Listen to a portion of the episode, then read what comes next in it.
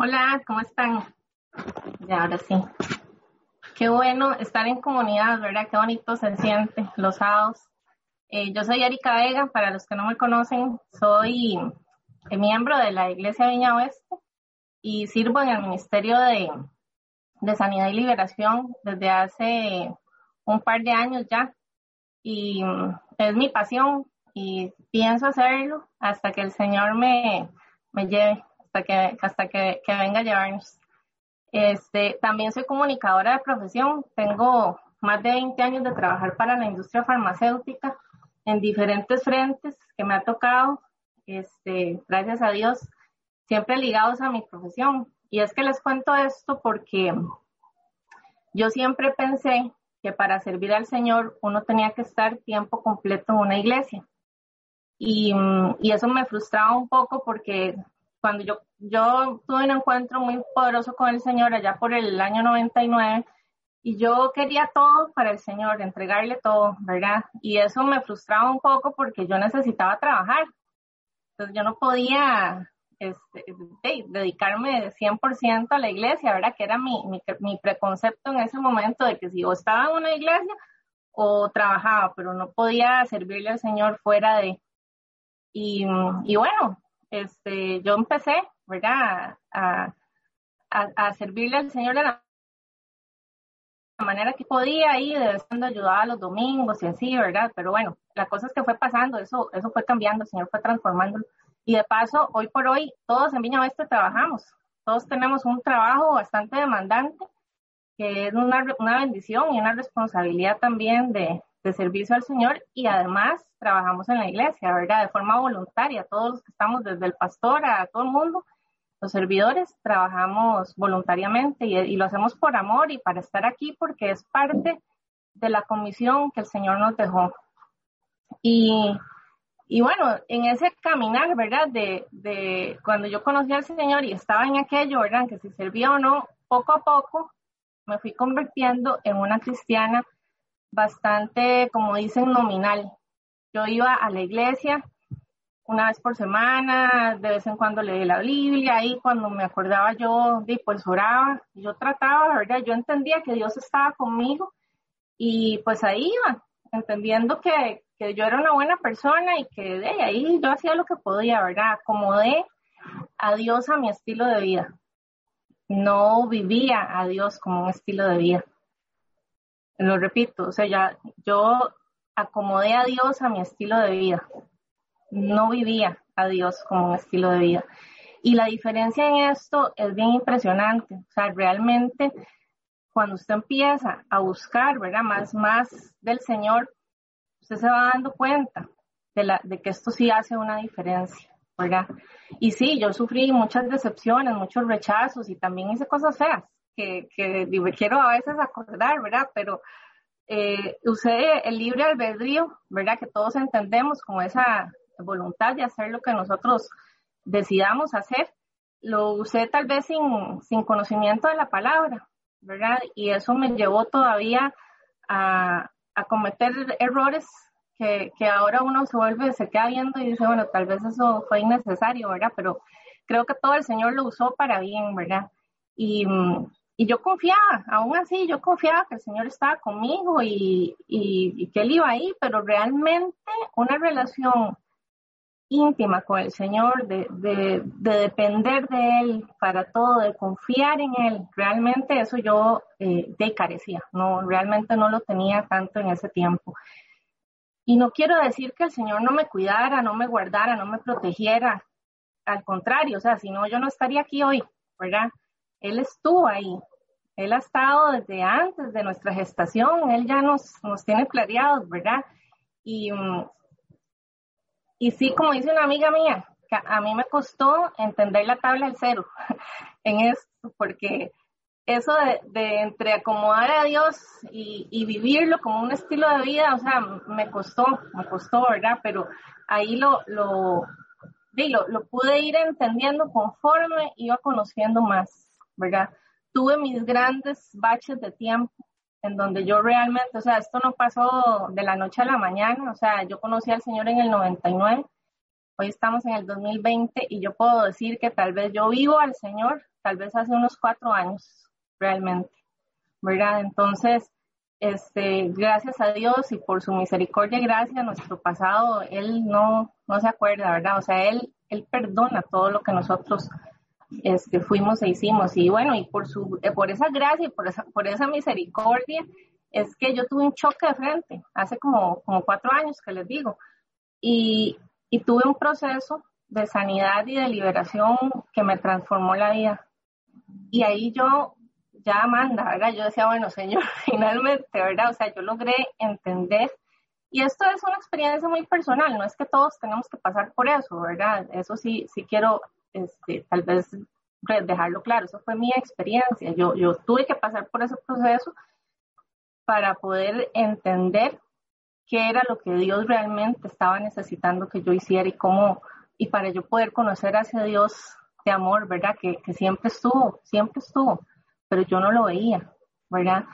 Y, y eso que yo encontré, esa libertad, yo hasta el día de hoy he buscado defenderla, o sea, tengo estos pocos años de, de, realmente defenderla y he implicado sacrificios, ¿verdad? He implicado sacrificios de que he tenido que, que disciplinarme mucho, porque como les dije, y también tengo un trabajo, está mi familia, está, y tengo mis amigas y mis amigos, este, y tengo un grupo pequeño, pero, pero son, son de oro, ¿verdad? Que yo sé que ellos han entendido cuando yo lo he estado porque tomé una decisión, ¿verdad?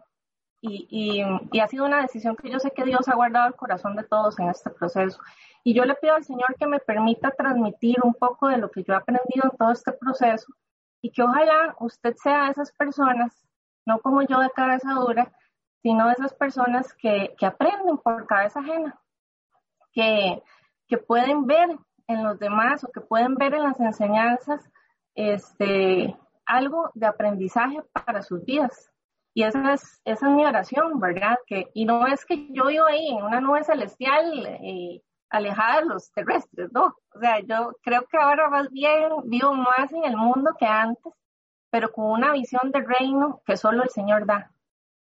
Entonces sí, o sea, tengo luchas diarias, me cuestan muchas actitudes, a veces, ¿verdad? Hay seres humanos que uno tiene que pedirle como paciencia al Señor, porque sí, o sea, es un enfrentamiento diario, ¿verdad? El que, el que nosotros vivimos y, y lo que decimos los cristianos, eh, los ataques del enemigo, los dardos que nos están lanzando, este, y de eso quiero hablar hoy, de cómo nosotros podemos enfrentar esos dardos y cómo podemos identificarlos y más y mejor aún cómo podemos destruirlos, porque tenemos la autoridad para hacerlo, pero no la, no la utilizamos muchas veces.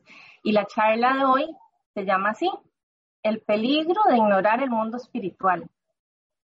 El peligro de ignorar el mundo espiritual. Vamos a leer varios versículos de la Biblia que nos van a ayudar a entender cómo, cómo enfrentar, cómo identificar este mundo espiritual en el que, en el que, el que existe y que vivimos, ¿verdad? Que estamos inmersos y vamos a usar em, el libro también de Efesios, la carta de Efesios, ahí vamos a, a, tener un peso importante durante la charla.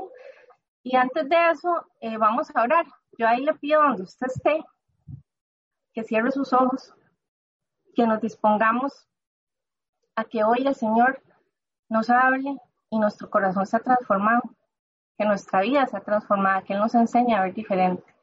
Padre, en el nombre de Jesús, yo quiero pedirte, Señor, que todas las personas que están conectadas hoy en vivo y las que van a ver esta charla después, Señor, grabada, que tú toques el corazón, Señor, de cada una de ellas, que tu Espíritu Santo, Señor, que, que habita en ellas, que está deseoso, Señor, de, de transformar sus vidas, que ellos empiezan a sentir ahí, Señor, el fuego de tu Espíritu, Señor, que abras nuestros ojos espirituales, nuestro entendimiento espiritual, Señor, a ti.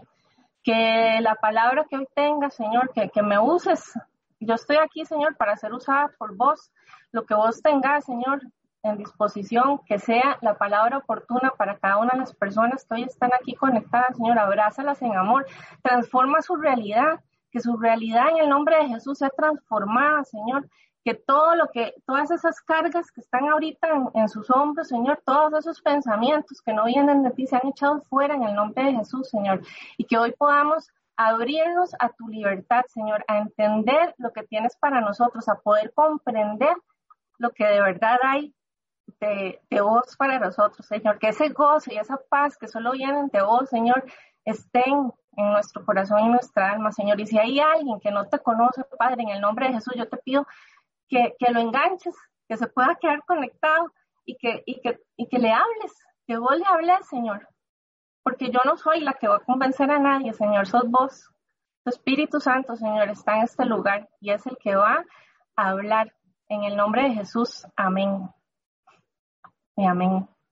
El libro de Efesios es uno de los que vamos a estar, como les dije, más, eh, eh, que tiene un peso, un peso importante en la, en la charla fue escrito por el apóstol Pablo para el pueblo de Éfeso. En el momento que Pablo escribió esta, esta carta, bueno, carta o libro, ahí hay una discusión teológica que, ni, nos vamos a meter en eso.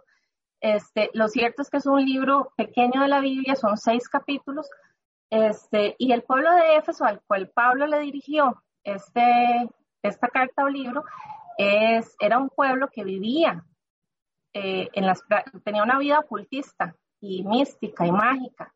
Y ahí se fue Pablo a, predicar. Ahí era donde el maestro andaba. Eh, a él no le importaba, vean, a Pablo lo golpearon, lo, lo apulearon, lo metieron a la cárcel y él después se devolvía al mismo lugar a donde lo habían golpeado, donde lo habían metido a la cárcel y él seguía predicando la palabra de Jesús. Y ahí en ese lugar, en Éfeso, él encontró que la gente tenía una vida en donde le rendían culto a una diosa Artemisa, que era una diosa griega. Y es de la mitología griega, bueno, y a ella le rendían culto en ese lugar. Y él ahí decidió hacer y escribir esta carta y, entender, o sea, eso le ayudó también, siento yo, a entender, ver el mundo espiritual y a verlo de una perspectiva, porque Satanás es un, un plagiador, él copia todo, o sea, no es que se le ocurrió, hacer cosas nuevas, sino que las tergiversa, las copia y las tergiversa, tras de todo las hace mal. Pero aún así, si no estamos nosotros afinados, nos vamos en todas, ¿verdad? Entonces, cuando, cuando Pablo dirigió esto, obviamente era para el pueblo de Éfeso, que en ese momento lo que buscaba era transformar los corazones de las personas hacia Jesucristo, pero es una palabra que está dirigida para todos. La palabra de Dios, eso es lo rico, o sea, que es para todos y está vigente hoy, o sea, es tan viva en aquel momento como hoy. ¿verdad? Y son, como les dije, seis capítulos que contienen una guía maravillosa eh, en donde nosotros podemos entender el mundo espiritual, que es real, porque el mundo espiritual, quiero decirles que nosotros como cristianos tenemos que estar realmente conscientes de que tan real es Dios como Satanás, ¿verdad? Y les digo esto porque hay gente que todo es Satanás, todos los demonios. Bueno, yo misma estuve un tiempo así, ¿verdad? Y todo en todo están los demonios, en todo está Satanás y, ¿verdad? Y aquello era fatal y, y hay personas, el otro extremo, en donde Satanás no existe, o sea, los demonios no existen, todo eso es pura hablada. El horóscopo eso es pura hablada, o sea, el ocultismo, la magia, que los demonios anden, que eso sea, tenga una influencia, no, o sea, no creen en nada. Es gente radical que realmente no cree nada. Y mi criterio personal este, es que ningún extremo es bueno y eso está muy alejado también de lo que Jesucristo nos vino a demostrar. Porque si nosotros vemos la Biblia, comprendemos, ¿verdad? Que hay, que hay un mundo espiritual. Entonces, ver los demonios en todo lado es rendirle culto a Satanás. Porque le estamos, estamos poniendo nuestra atención, nuestra, nuestro corazón todo el tiempo en las mentiras y en lo que Satanás está poniendo en nuestras vidas, ¿verdad? Eh, o a veces que actuamos en ignorancia. Y no verlos del todo es ignorar la palabra de Dios. Sino para qué el Señor se iba a molestar en dejarnos guías tan claras de lo que es el mundo espiritual, de, cómo eh, Jesucristo echó fuera demonios de las personas.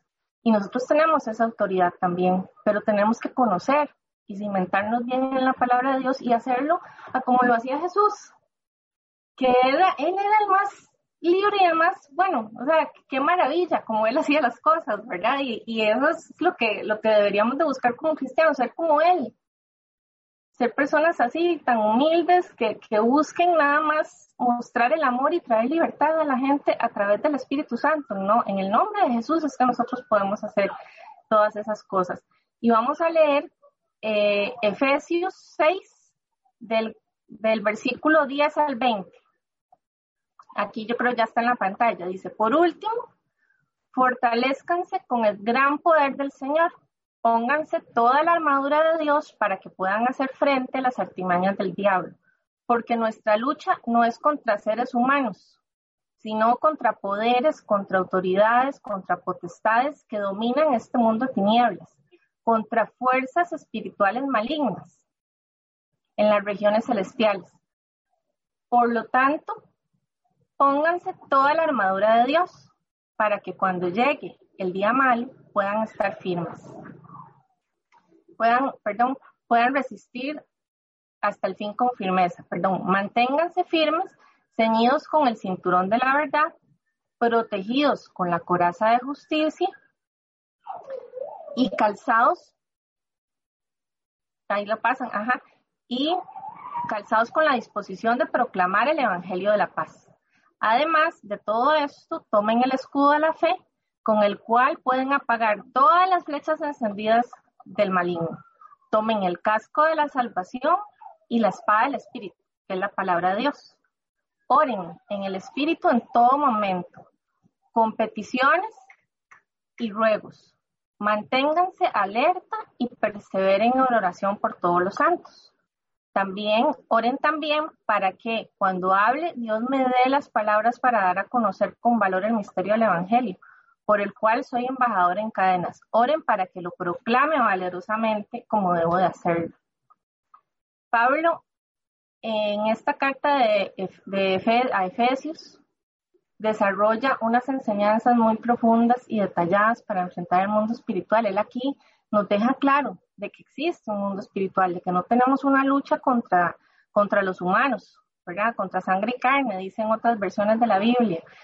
Eh, y, y, durante este tiempo, este proceso que les conté, que el Señor me ha permitido servirle, yo he, he tenido varias lecciones, o lecciones de vida tal vez, que he ido juntando eh, porque eso es todos los días, ¿verdad? O sea, el Espíritu Santo nos tiene un constante, constante aprendizaje y, y lo que hice fue dividir en tres puntos para que fuera un poquito más, más fluida la, la charla.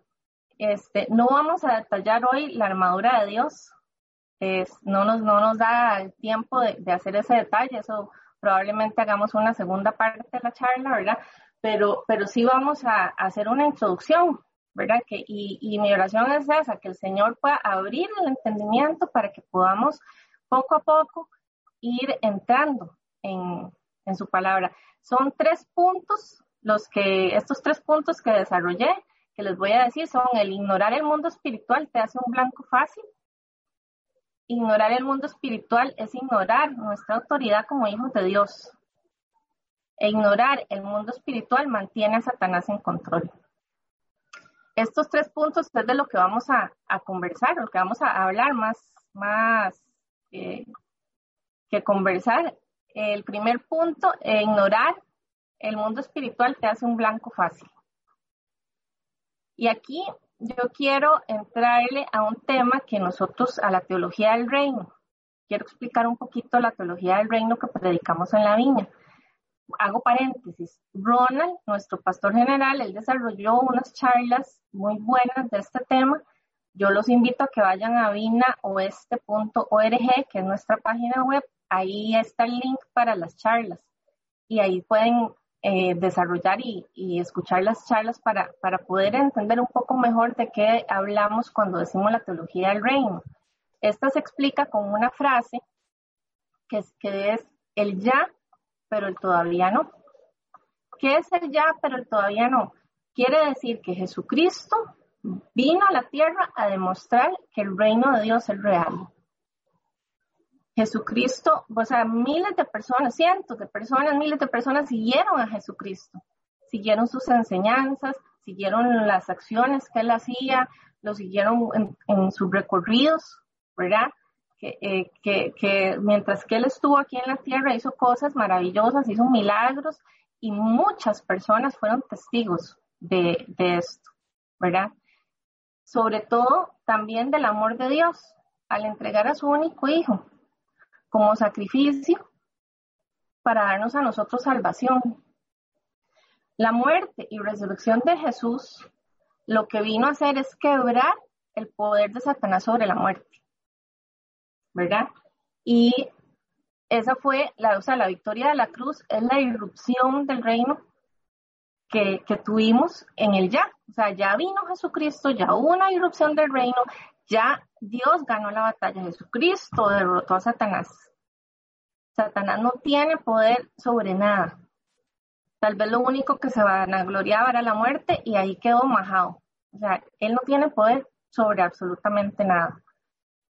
Y ahí es donde nosotros tenemos que estar cimentados. Ese es el Dios que tenemos. Es decir, ya Jesucristo vino, hubo un vencimiento, ¿verdad? O sea, ya la, la guerra se ganó, pero aún la obra no está completada, ¿verdad? Aún la obra de Dios es, tiene que ser cuando ya nosotros que estemos cara a cara con Él, ¿verdad?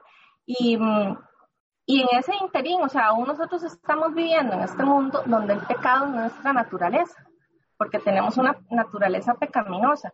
Y esa naturaleza pecaminosa, el pecado lo que busca es alejarnos de Dios, que no tengamos una relación personal con Dios.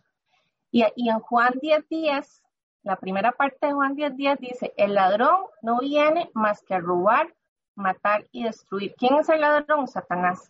¿Qué es lo que viene a hacer Satanás? A robarte, a matarte y a destruirte. Ese es el brete que tiene Satanás. Y eso es lo que él va a hacer incansablemente hasta que logre tu muerte espiritual o tu muerte física sin un encuentro personal con el Señor Jesús. Sin embargo, Jesucristo vino a dejarnos mandatos antes de irse. Y estamos viviendo, como les dije, todavía en ese interín donde ya Jesucristo vino, ya ganó la guerra, pero nos enfrentamos a batallas diarias nos enfrentamos a esas batallas en donde tenemos que seguir, ¿verdad? Creyendo, confiando hasta que finalmente eh, Dios venga por su pueblo, ¿verdad? Y se dé esa irrupción del, del reino de Dios, que ya nosotros hemos caminado en el reino a veces cuando vemos milagros, cuando vemos maravillas de Dios y, y, y tenemos que aferrarnos ahí, pero entonces, ¿qué pasa? Satanás es un mal perdedor. O sea, el mal no soporta que nosotros creamos en Dios. Entonces, Él busca que nosotros no, no, le demos valor a la victoria que Jesús logró en la cruz. Nos hace creer que eso es mentira. Y si nosotros ignoramos esta verdad que Jesús ya nos vino a mostrar, lo que, lo que nos convertimos es en un blanco fácil. Como decimos en Costa Rica, para que nos ponemos para que nos den. Porque estamos ignorando la victoria que Jesús ya tuvo en la cruz sobre, sobre, sobre este mundo de, pecado, ¿verdad? La segunda parte de Juan 10:10, 10, porque casi siempre lo que a uno le dicen es que Satanás vino a robar, matar y destruir. Sí, a eso vino el mal y ese es el brete de él. Eh, sí, perdón, ¿verdad? Pero a eso vino. Pero la segunda parte es la más maravillosa y en la que nosotros tenemos que agarrarnos, ¿verdad? Que es Jesucristo vino y él dijo, yo he venido para que tengan vida y la tengan en abundancia. Amén. Y ahí es donde nosotros tenemos que aferrarnos y agarrarnos, porque Dios nos quiere sanos, Dios nos quiere bien, Él tiene planes de bien para nosotros, Él no quiere nada malo para nosotros. Pero ahí entran muchas cosas en el medio, ¿verdad? Eh, en cuenta lo que les contaba ahora de acomodar a Dios a nuestro estilo de vida. Y eso es lo que como cristianos, o sea, en una charla uno no queda ya sabido de todo, o sea, esto es un caminar, es un proceso, en donde si algo de lo que usted escuche hoy le hace sentido, agárrese de ese pedacito y empiece a crecer en el Señor espiritualmente, porque ahí es donde va a estar la clave de su crecimiento para poder honrar esa salvación que ya Jesucristo vino. Si ya usted conoció al Señor, si ya usted abrió su corazón, si ya usted cree en Él, empiece a obedecer, empiece a vivir a Jesucristo en lugar de acomodarlo a la conveniencia. Porque eso hace una diferencia importante en cómo nosotros tengamos una perspectiva del reino en medio de esta pandemia. Por ejemplo, o sea, en cómo enfrentemos cualquier situación, situación que, se nos, que se nos enfrente, ¿verdad?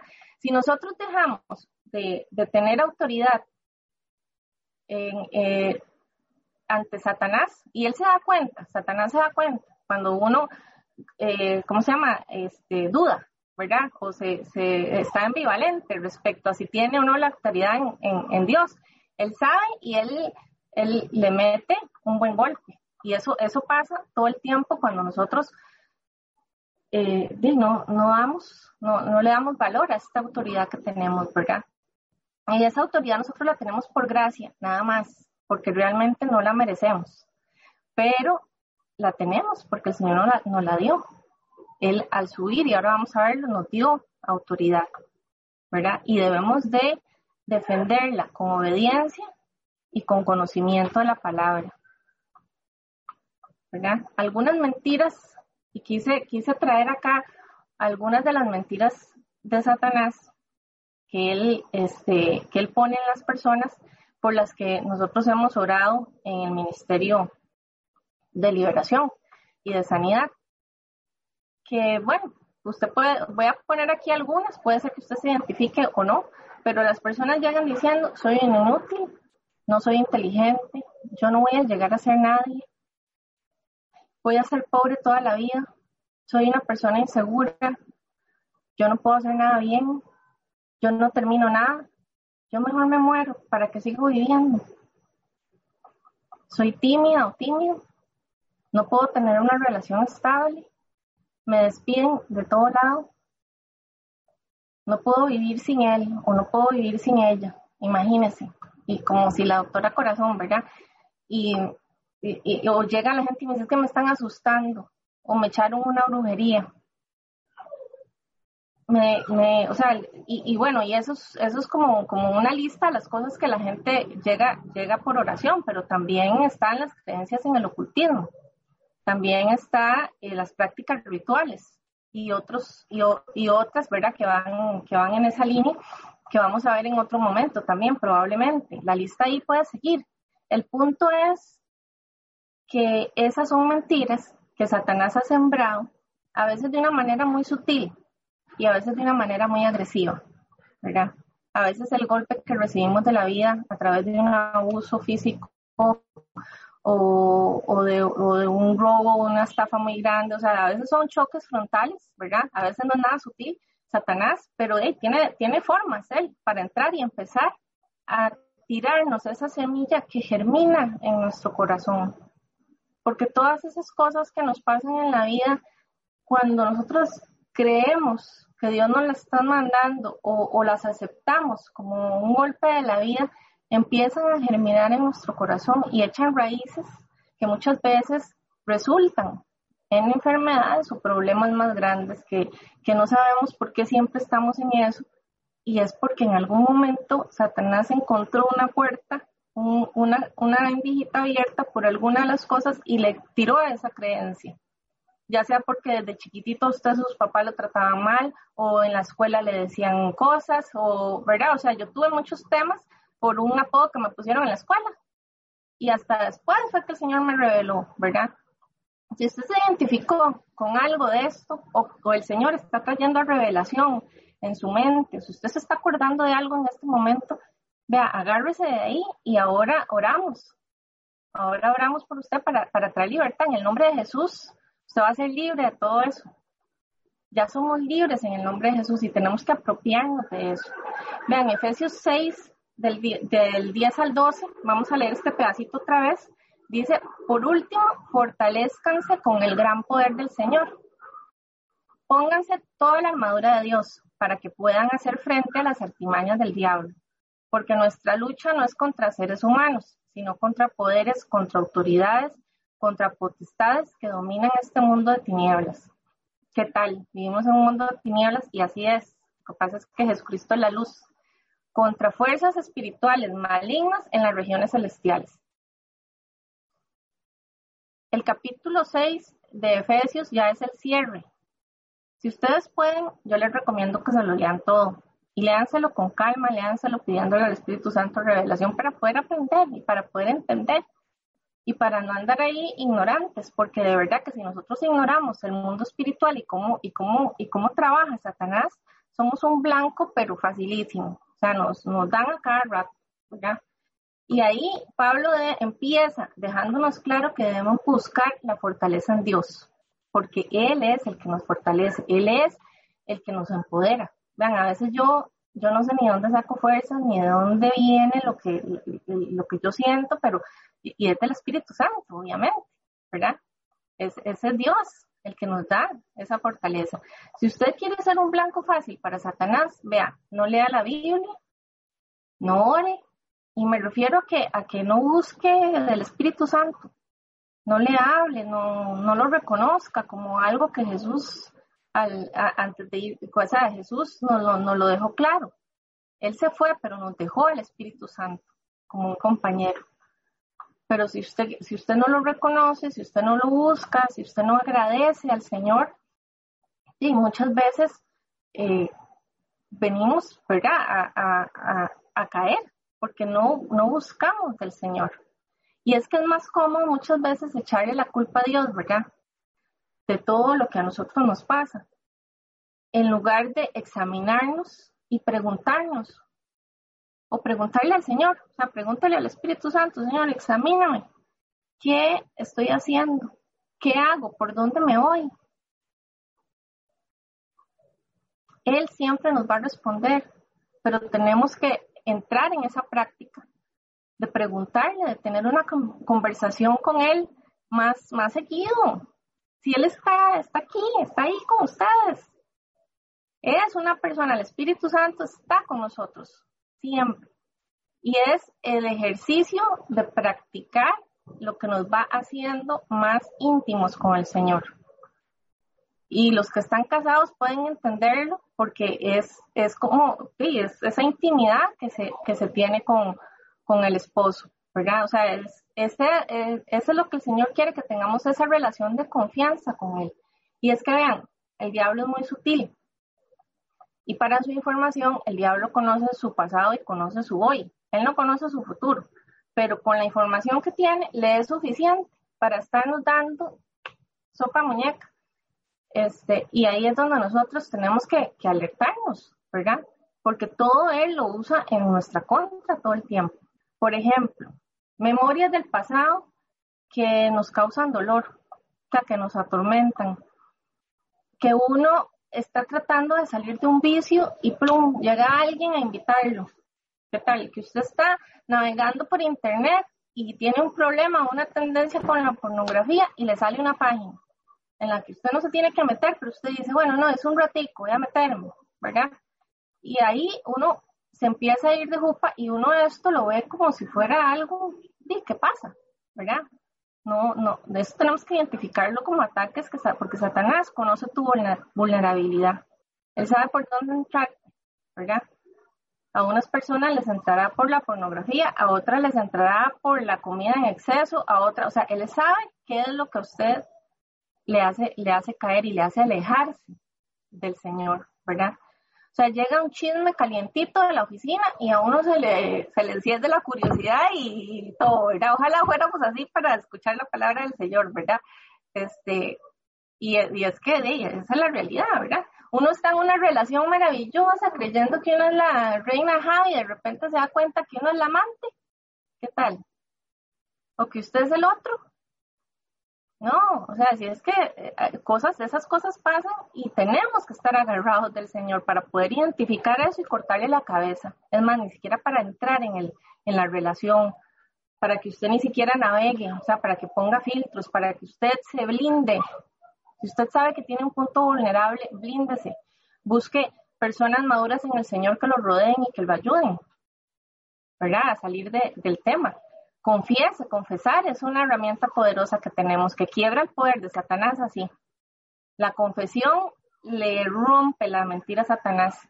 ¿Y qué pasa? No confesamos porque nos da miedo, nos da terror a veces confesar algo. Pero créanme que se puede.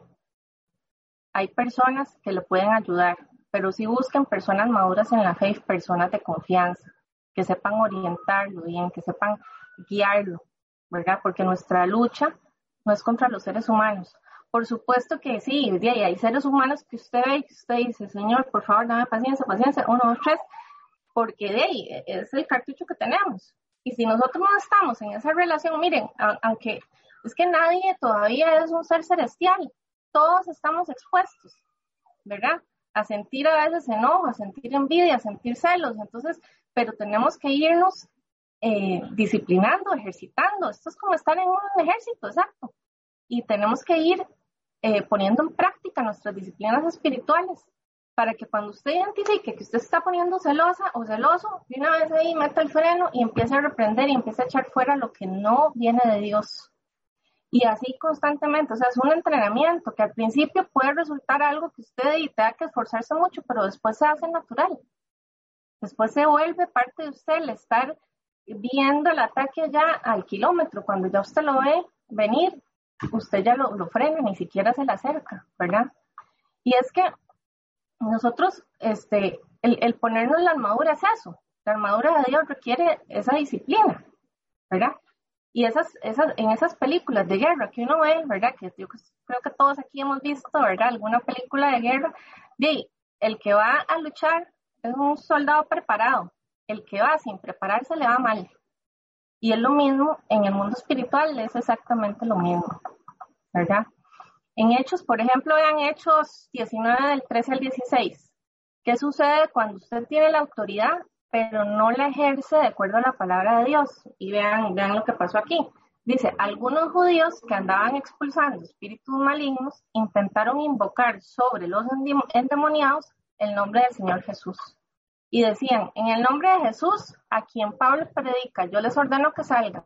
Esto lo hacían siete hijos de un tal Ezeba, que era uno de los jefes sacerdotes judíos, era un hombre que tenía autoridad en la iglesia. Y un día, eso quiere decir que, los, que estos siete señores ya lo hacían, ¿verdad? Y a veces les salía, porque un día se toparon con el espíritu maligno que les replicó, yo conozco a Jesús, sé quién es Pablo, pero ustedes quiénes son. Y se abalanzó sobre ellos ¿verdad? Y el hombre que tenía el espíritu maligno los dominó a todos, los maltrató con tanta violencia que huyeron de la casa desnudos y heridos. Eso está ahí en hechos, ¿verdad? Y eso pasa cuando nosotros andamos sabiendo que tenemos una autoridad y a veces la ejercemos y decimos, ay, te lo reprendo en el nombre de Jesús. Es que no es un amuleto. Es algo que tenemos que usar con autoridad y sabiendo que caminamos como hijos de Dios, como hijos de un rey, y que ejercemos obediencia y que ejercemos conocimiento, porque ejercemos esa autoridad con ese respaldo, ¿verdad? Y es que Pablo nos lo dice en los primeros versículos ahí en, el capítulo 6, ¿verdad? Que tenemos, que existe, existe un mundo espiritual, tenemos autoridad sobre Satanás, pero, pero nosotros, o sea, póngale, ningún soldado va sin prepararse a la guerra, y uno tiene que estar en esa constante preparación. Es que usted no puede prepararse hoy y acordarse dentro de 100 días que otra vez tenía que ir a prepararse y a leer la Biblia y a orar. No, o sea, esto es algo todos los días. Tiene que convertir en algo eh, natural, en algo orgánico, en algo que usted ya respire, viva y que usted, que cada vez que usted lo, lo empiece a hacer, usted sepa que, tiene esa autoridad. Si no, más no va a terminar ahí, ¿verdad? En paños menores, igual que esos judíos de hechos. Y eso duele mucho y provoca heridas. Y es que Satanás busca exactamente eso, que usted se equivoque, que usted use mal la autoridad. Y por eso tenemos que, que buscar tener ese discernimiento espiritual para que el Señor nos alerte, conocer bien de la palabra, no inventarnos teologías, ¿Para qué inventarse nada si, es, si ahí está la Biblia? Es, la teología del reino, la teología de Jesús, lo que tenemos que, buscar seguir, lo que Él vino a hacer, todos los ejemplos chidísimos que Él nos, que él nos dejó y cómo, cómo podemos nosotros buscarlo y seguirlo. O sea, Jesucristo ya ganó la guerra en la cruz, ya está ganada. Satanás está vencido. Aún Él es el príncipe de este mundo. ¿ok? Sí, o sea, nos toca todavía estar en esta batalla dándole honor a esa guerra que ya Jesucristo ganó. Pero nos toca estar en estas batallas hasta el momento en que se complete la obra de Dios y Él venga por nosotros. En, ese interín nosotros tenemos que mantener la victoria de Jesucristo. y tenemos esa autoridad para hacerlo. Y esto me lleva al segundo punto. El segundo punto es ignorar el mundo espiritual, es ignorar la autoridad que usted tiene como hijo o como hija de, Dios, ¿verdad? Y mm, les voy a contar algo personal para, para darme a entender. Por años yo fui una mujer que se movía por puras emociones y no por obediencia. En ese camino, ¿verdad? Que yo tomaba decisiones porque yo me sentía bien y si era algo bueno y estaba ahí, pues típico, al frente mío, pues yo lo agarraba. Y no estoy hablando solo de una relación, ponerle eh, la compra de una casa, que, ocupas un carro, que la necesidad o, la, o el deseo que usted tenga, ¿verdad? Y eso, di, no está mal. O sea, el Señor nos da cosas buenas y Él quiere cosas buenas para nosotros. El problema es que realmente en ese tiempo yo di, no tenía una relación personal con el Señor. ¿verdad? No tenía una relación con el Espíritu Santo. Yo vivía en esa época de acomodar a Dios a mi estilo de vida, a mi, a mi conveniencia. Entonces, si yo veía o quería algo con muchas fuerzas y sentía que estaba bien para mí, porque Dios quiere las mejores cosas para sus hijos, y entonces eso que yo anhelaba, que estaba ahí para mí, ahí era mío. Yo no oraba para comprometerme con el Señor, yo no oraba para agradecerle lo que ya él hizo y conocerlo mejor. No, no, lloraba para reafirmar mis emociones. ¿Verdad? Señor, eso, eso es para mí, eso es para mí, eso es para mí, ¿verdad que sí? Sí. Pa, ya, gracias, en el nombre de Jesús. espero que esa no sea la oración de ustedes nunca. Yo no ayunaba, yo no, no, no ejercía mis dones espirituales, no, no entendía que, había una autoridad espiritual, no, no conocía nada de esto, ¿verdad? Entonces yo iba ahí a, como, eh, a, a, como podía. Y eso quiero decirles que sí es agotador, porque a veces hay gente que me dice que ser cristiano es muy cansado. Bueno, es que es muy cansado cuando usted camina en esa ignorancia, ¿verdad? Por, por esa sencilla razón de que uno, sí, sufre golpes, uno también los da, que aquí de, no, ninguno estamos exentos, ¿verdad? Y, y por agarrar siempre ese camino eh, emocional, es que, seguimos en ese, en ese círculo, ¿verdad? No esperar la confirmación de Dios. Cuando Dios le va a dar algo a usted, generalmente lo, casi, bueno, siempre lo confirma a través de otras personas o lo confirma de maneras muy claras, quitando las emociones. Y eso es algo que nosotros tenemos también que, que, que entenderlo y buscar el discernimiento del Señor, buscar personas, no mucha gente, o sea, un par de personas, ¿verdad? Que estén cerca de nosotros, que nos ayuden a afinar ese radar, ese radar espiritual que nos ayuda a entender. Segunda Corintios 2.11 dice, para que Satanás no se aproveche de nosotros, pues no ignoramos sus artimañas. Hasta ahí, ¿verdad? Pablo también nos dejó esta enseñanza. O sea, si usted no ignora las artimañas y los engaños de Satanás, él no se puede aprovechar de usted. De repente lo puede golpear, pero no va a ganar. Amén. Así es. O sea, que el Espíritu Santo que está en ustedes les abra esos ojos espirituales y ese entendimiento en el nombre de Jesús y que les permita ver el hoyo antes de irse de jupa. Yo espero, y, y esa de verdad mi oración, que en el nombre de Jesús Él nos abra el entendimiento y, es que si nosotros no buscamos alimentarnos con la, con la verdad que viene de Cristo, vamos a caminar siempre distraídos y nos vamos a caer hasta el fondo. Y es muy lamentable cuando esas cosas pasan. Porque ahí nos estamos alejando del Señor. Busquemos tener una relación más cercana con Dios. Con la gente que ustedes aman, ustedes buscan tener una relación cercana, ¿verdad? Es lo mismo con Dios, es lo mismo. Y vean, les voy a contar una experiencia que tuvimos orando en el, en el Ministerio de, la, de Liberación. Este, llegó una persona enferma. Ella, él o ella necesitaban que nosotros, necesitaba que vino mal, ¿verdad?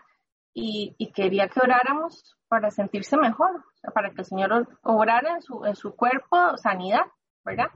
Y bueno, empezamos a orar y estábamos ahí orando y en eso yo recibo del Señor la palabra fornicación.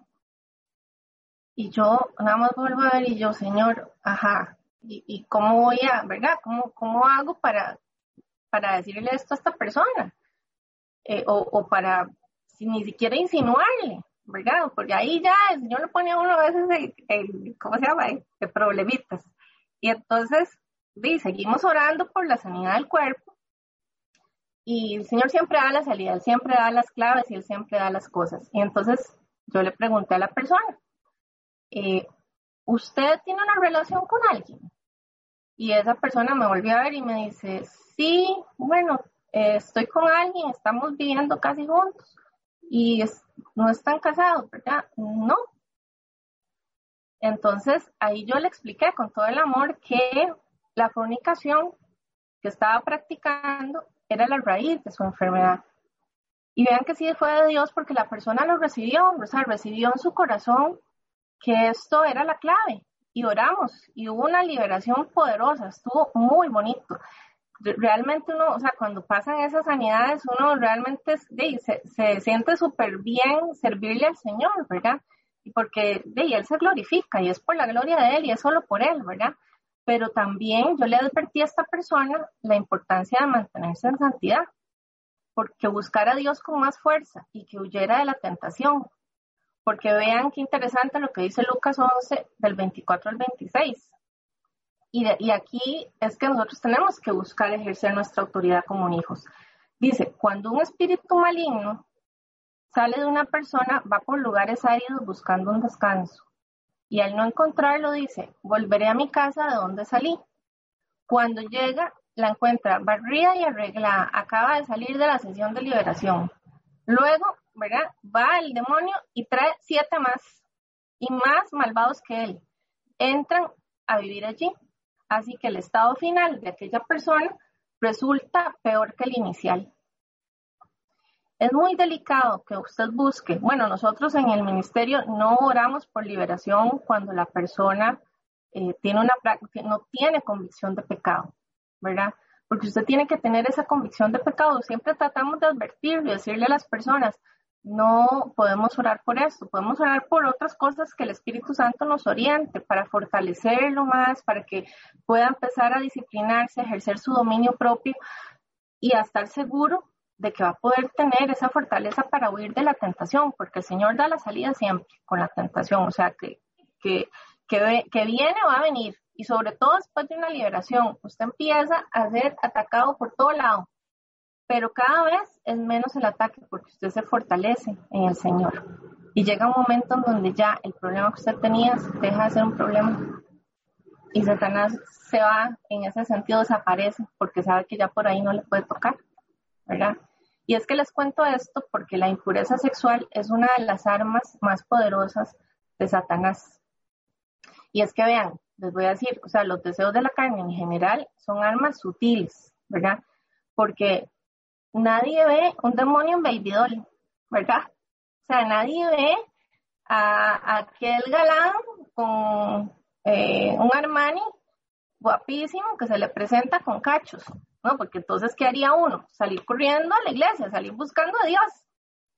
¿Y qué es lo que hace Satanás? Sí, le presenta lo que usted quiere, o sea, le presenta el objeto de su deseo ahí, a donde usted está, o, o lo, que, lo, que, lo que usted desee, ¿verdad? Porque, porque así es él. O sea, y quiero recordarles aquí que Lucifer es una creación, o sea, antes de ser Satanás, fue un ángel de luz creado por Dios, hermoso, hábil, inteligente, fue creación de Dios. Él quiso creerse más que Dios y por eso, mire, va jalando. Ahí es donde, y sí, tendrá luz, pero es una luz artificial y es donde nosotros tenemos que estar muy alerta, ¿verdad? Porque ahí es justo donde, donde se abre la puerta. A veces es imperceptible que usted no la vio, usted no la vio venir y de repente usted vio aquel hombre que llegó con todos los requisitos, check, check, check, ¿verdad? Que las mujeres a veces hacemos eso. Ah, y este tiene todo, excepto que no conoce mucho al Señor, pero yo se lo voy a presentar. Vean, de verdad, concéntrense en tener ustedes una relación con el Señor antes de, cual, de, que supla cualquier deseo de su carne, porque la carne nosotros la podemos controlar con el Espíritu Santo. O sea, el dominio propio viene, pero nosotros tenemos que ejercer nuestra voluntad. El Señor también nos dio aquello que se llama libre albedrío, que a nosotros nos gusta usarlo mucho. Bueno, usémoslo para obedecerle al Señor en lo que es, ¿verdad? Porque en general es eso, o sea, nosotros tenemos que aprender a dominar la carne, comer en exceso, ver televisión en exceso, creer en el horóscopo, prácticas de adivinación, ocultismo, el yoga, rendirle culto a otros dioses, o sea, revisen bien las cosas que ustedes hacen antes de caer en, esos, en esos ataques sutiles, que después ustedes no saben por qué les pasan las cosas y es porque hay, hay cosas que no son del agrado del Señor, que nos separan de la relación de Dios, que ocupan nuestra mente totalmente en algo que no tiene que ver con Dios, pero como nos gusta, ¿verdad? Es que nos gusta. Sí, somos seres humanos. Yo a veces le digo al Señor, sí, Señor, o sea, sí, ¿verdad? O sea, yo soy un humano, yo todavía no soy un ser celestial, yo necesito ayuda, pero entonces el Señor me recuerda, sí, yo estoy aquí, yo soy tu ayudador, yo soy quien te sostiene, quien te levanta, quien te da la palabra de vida. Entonces, sí, hay que empezar a agarrar y ahorita, ahora vamos a hacer un repaso de esa armadura, no es que la vamos a dejar del todo por fuera, ¿verdad? Y es que, digamos, por eso a veces uno escucha que la gente dice, ay, no, es que qué cansado ser cristiano. Y es que es por ese tipo de, cosas, ¿verdad? Que uno no ve al diablo en nada. Uno simplemente quiere, quiere ignorar que, que hay un mundo espiritual controlado por Satanás, ¿verdad? y por pura misericordia y gracia somos salvos y no tenemos que hacer nada para tener un crecimiento y una relación con el Señor.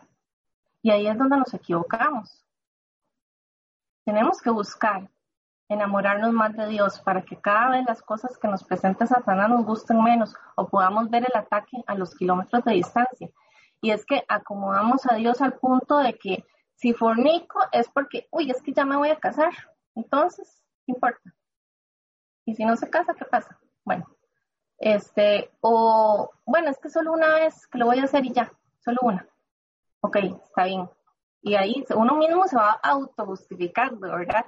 Que si robo es porque me fue demasiado mal en la vida. Que si miento, es, sí, no le estoy haciendo daño a nadie. Por sí, es como para que mejor las cosas estén bien. No, entonces uno, ¿verdad? Que si soy agresor es porque a mí me agredieron peor no, no, no, no puedo parar de comer, no puedo dormir. Un montón de cosas que, que no vienen de Dios. Yo estoy segura que el insomnio, bueno, habrá sus razones físicas y sí, el cuerpo se afecta. Eso no, no lo negamos y en la viña nosotros siempre le decimos a las personas, si usted está en un tratamiento médico, tiene que seguirlo. Porque también Dios puso a la medicina y puso a los médicos, pero tenemos que estar alertas de cuando las cosas vienen por ataques espirituales. Porque la mayoría del tiempo hemos visto libertad, ¿verdad? En, en, en algunas de estas cosas que, que, les estoy diciendo. Y es que es eso, o sea, busquemos tener, otra vez les digo, la relación personal con el Señor, que nos guste más Él que el resto de cosas. Él nos cambia la perspectiva de la forma de ver las cosas, Él transforma nuestra mente, transforma nuestra manera de hablar. Y es un proceso continuo, o sea, no es que uno, ¿verdad? o sea, no, es usted todos los días. Pero cada vez se vuelve así, se vuelve algo más parte de su vida, ¿verdad? No vayamos caminando ahí por la vida sin, sin empoderarnos en, en nuestra identidad como hijos o hijas de un rey, de un rey que venció, de un rey que todo lo puede, de un rey de los imposibles, de un Dios que ya venció a Satanás. No vayamos caminando por ahí ignorantes de eso, porque tenemos autoridad.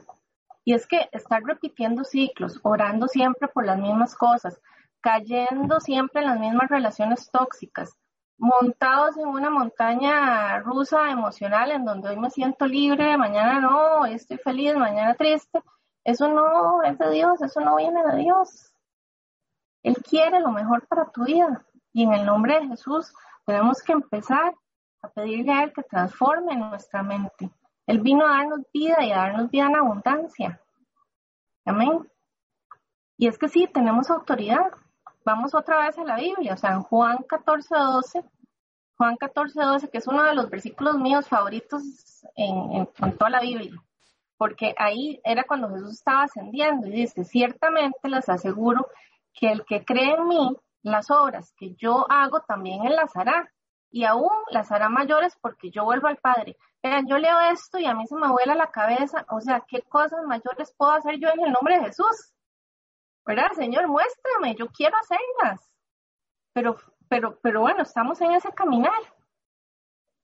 Y tenemos que empoderarnos, tenemos que creer esa palabra de vida que está ahí en la Biblia.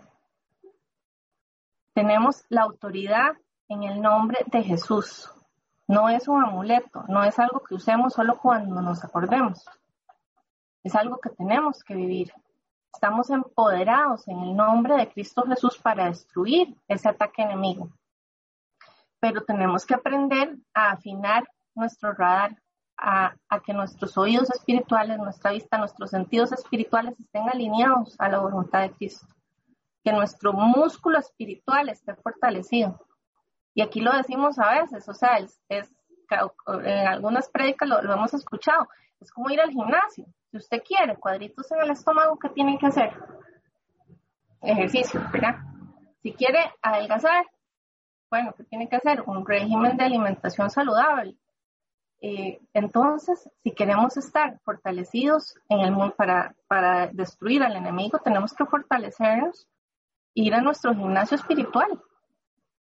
Eso es lo que tenemos que hacer. Fortalezcanse en el Señor, nos dijo Pablo en Efesios 10, ¿verdad? En 6 días. Ahí empieza con esa frase. Y es que ignorar, ignorar el mundo espiritual, ya el tercer punto, para, para ir cerrando, mantiene a Satanás en control. Vea, si usted está consciente de la autoridad que tiene en el nombre de Jesús, pero no la ejerce, no obedece la palabra, no busca el rostro de Dios, no ayuna u otras disciplinas espirituales, vea, hoy usted no tiene excusa para no ir a la iglesia. Todas las iglesias estamos por, por internet. En todo lado estamos eh, ofreciendo, dando la palabra de Dios. Usted puede crecer, ¿verdad? Pero si usted no hace nada por ejercer esa autoridad que ya usted tiene en el nombre de Jesús, Satanás puede controlar su vida. Y yo sé que esto puede sonar fuerte, yo sé, pero es que así es. Así es. Apocalipsis 12:9. Dice, serpiente antigua llamada diablo. Engaña al mundo entero. O sea, Satanás vino para engañarnos, ¿verdad? Él viene, no solo lo engaña a usted, nos engaña a todos. Este 12.9, Apocalipsis, ah, bueno, ahí, ahí está.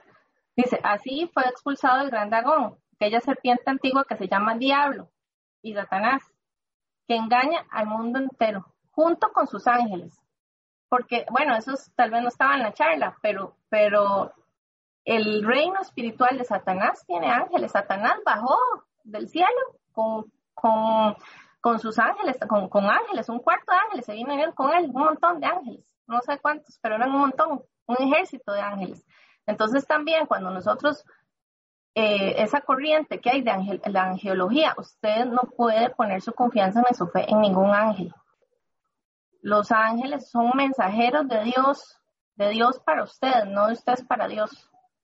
Ni, ni, ni, o sea, y hay que tener mucho cuidado porque hay ángeles de Satanás también, ¿verdad? Pues tenemos que tener mucho cuidado y por eso hay que conocer la palabra. Porque si no, Satanás, vean, es que nos engañan y nos vamos de jupa, ¿verdad? No hay camino fácil, pero Dios lleva nuestras cartas. Vean, seguir a, Dios, seguir a Jesús es una aventura maravillosa. Él siempre está, Él siempre nos quiere, Él siempre nos ama. Si usted tiene su corazón cerrado al Señor, pídale al Espíritu, pregúntale al Espíritu Santo cómo hacer para sentir ese amor, cómo hacer para salir de la tristeza, cómo hacer para poder ser libre de esas cosas que lo atan, que lo tienen eh, aprisionado que son muchas de las cosas. Lo, que yo leí ahora o lo que les conté es un, poquito de lo que hay, ¿verdad? La armadura que Pablo nos deja en Efesios es un regalo maravilloso, pero también yo le quiero quitar un poco el misticismo que le ponemos, porque la armadura no es un amuleto. no es algo que sacamos ahí cuando, cuando uno piensa ahí que, que, que necesita, eh, este, ¿cómo se llama? Destruir un ataque. Pues sí, pero hay que hacerlo con sabiduría. ¿Usted cuándo se acuerda que tiene una armadura? Generalmente nos acordamos de la armadura cuando estamos con el agua hasta aquí, ¿verdad? Cuando ya tenemos el problema, cuando ya nos fuimos en el hueco.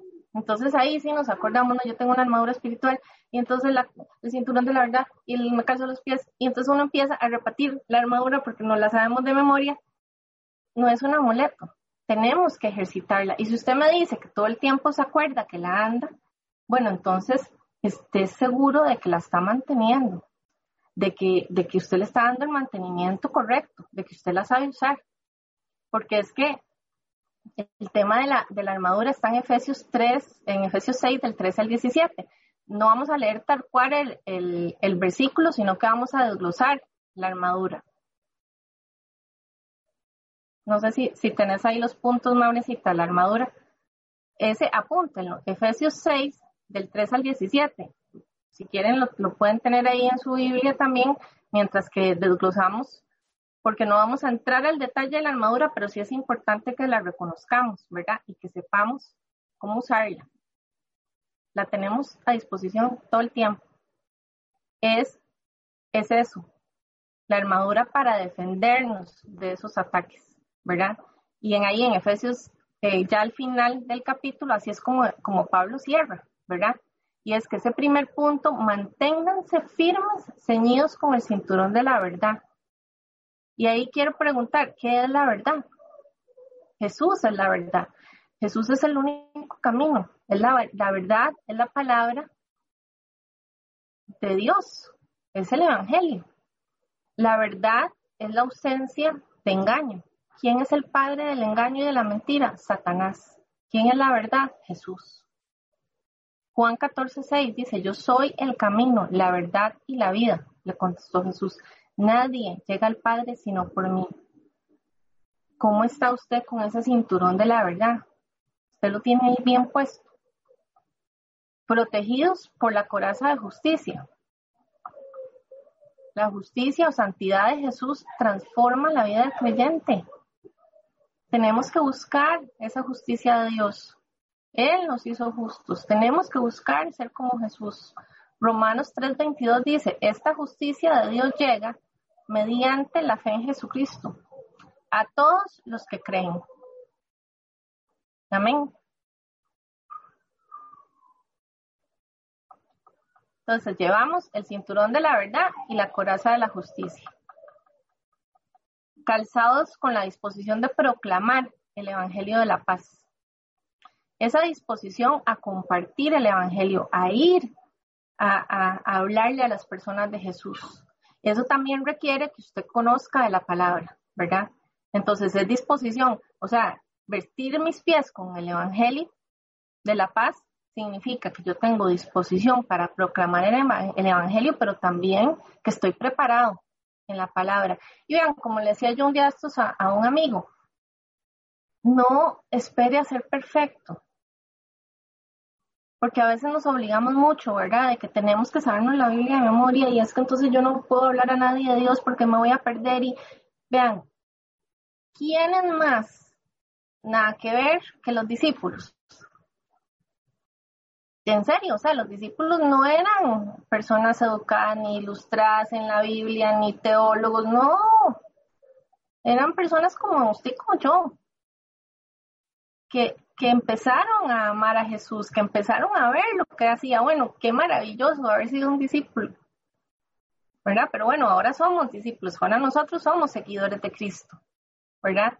No esperemos a ser perfectos para ir a proclamar, a proclamar el Evangelio de la paz, para ir a dar las buenas nuevas, para ir a transformar la vida de las personas. Díganlo como ustedes les salga, pídanle al Espíritu Santo que les ayude a hablar de él y háganlo, o sea, tírense al agua.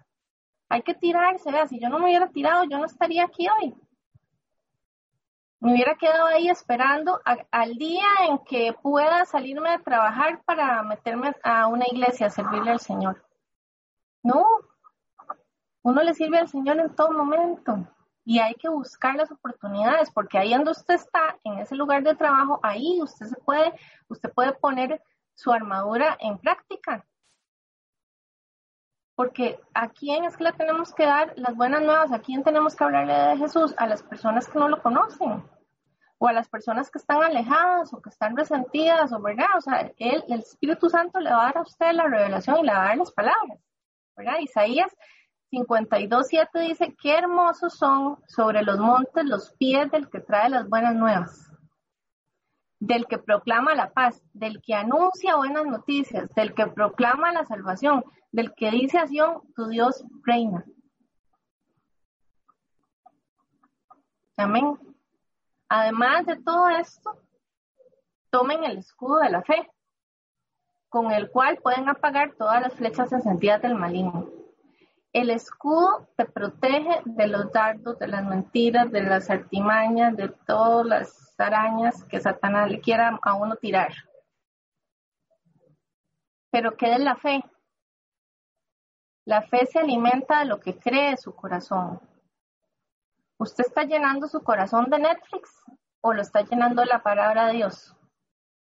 Porque así es como a veces que nosotros nos, nos falta fe o no tenemos fe o no, la fe es una herramienta poderosa, o sea, es un escudo que lo protege a usted de los dardos del enemigo. Usted ve el ataque venir desde allá y usted le tira el escudo y la flecha cae al escudo, ni siquiera lo toca usted. Pero usted tiene que alimentar su corazón de la palabra de Dios, porque la fe se alimenta de las creencias, de lo que cree el corazón.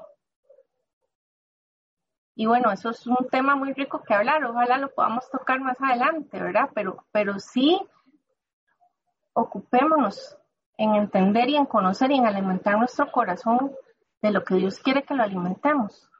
Tomen el casco de la salvación y la espada del Espíritu, que es la palabra de Dios. Al tomar el casco de la salvación, nosotros estamos recibiendo, o sea, hemos recibido la salvación como un don del Señor. Nosotros somos salvos por la pura misericordia de Dios. Isaías 59, 17 dice, se pondrá la justicia como coraza y se cubrirá la cabeza con el casco de la salvación. Y aquí quiero nada más resaltar que Isaías fue escrito miles de años antes que Efesios.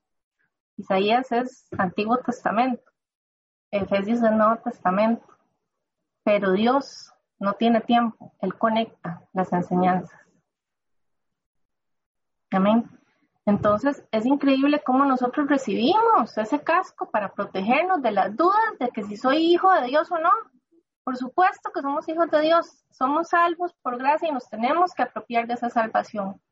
Y tenemos que defenderla, ¿verdad? Tenemos que honrar ese sacrificio que Jesús hizo en la cruz por usted y por mí. Y eso de defenderlo, cuando Pablo escribió el, eh, el Efesios, se escribió en griego todo el Nuevo Testamento está escrito en un griego, popular, este, que se llama Koine. No sé cómo se pronuncia, pero la cosa es que Pablo, cuando escribió esta parte de Efesios, para espada, él, utilizó una palabra griega que tampoco sé cómo se pronuncia, pero ahí está escrita machaira, con un acento en la primera machaira o algo así. Bueno, no sé griego, pero la cosa es que él escribió esa palabra específica hay diferentes tipos de espada. Resulta, yo me puse a buscar cuál era la espada a la que Pablo se refería en Efesios. Y resulta que es una espada corta, afilada, que usan en el combate cuerpo a cuerpo. ¿Qué tal? Porque así es como Satanás nos ataca, cuerpo a cuerpo. Él no se anda con, por las ramas.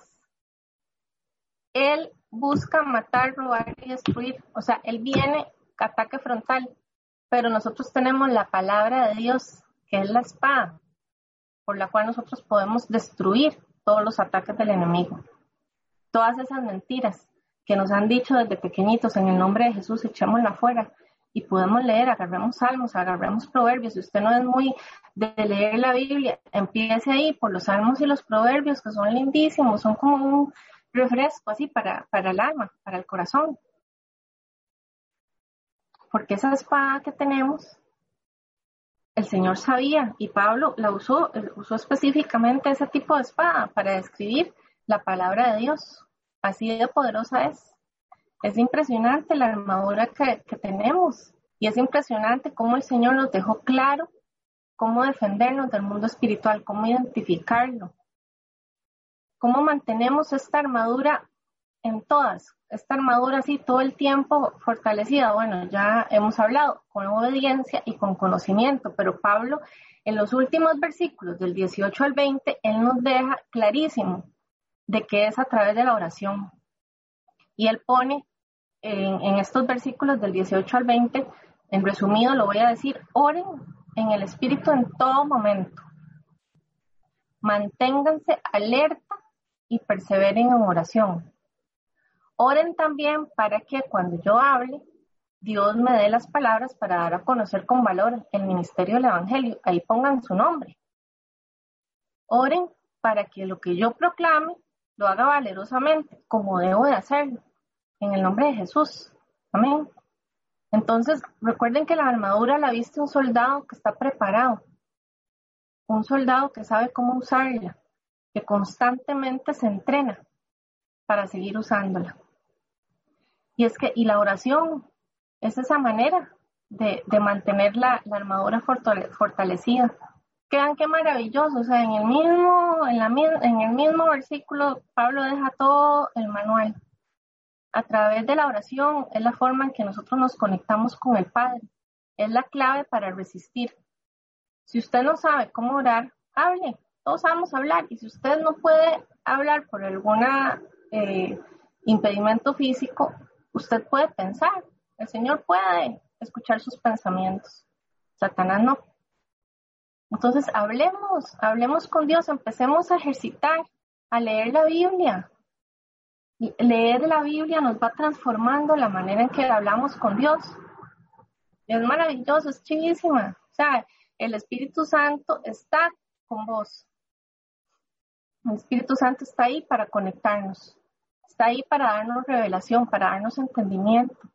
Y ustedes me pueden decir, sí, Erika, pero es que usted no es la que tiene cáncer, usted no es la que perdió la casa, usted no es la que le robaron el carro, usted no es la que tiene una adicción, usted no es la que abusaron, etcétera, etcétera. Sí, puede ser, pero ¿saben qué? Hoy el Señor Jesús está aquí con los brazos abiertos para abrazarlos y para recibirlos. No importa cuál es el estado de su armadura.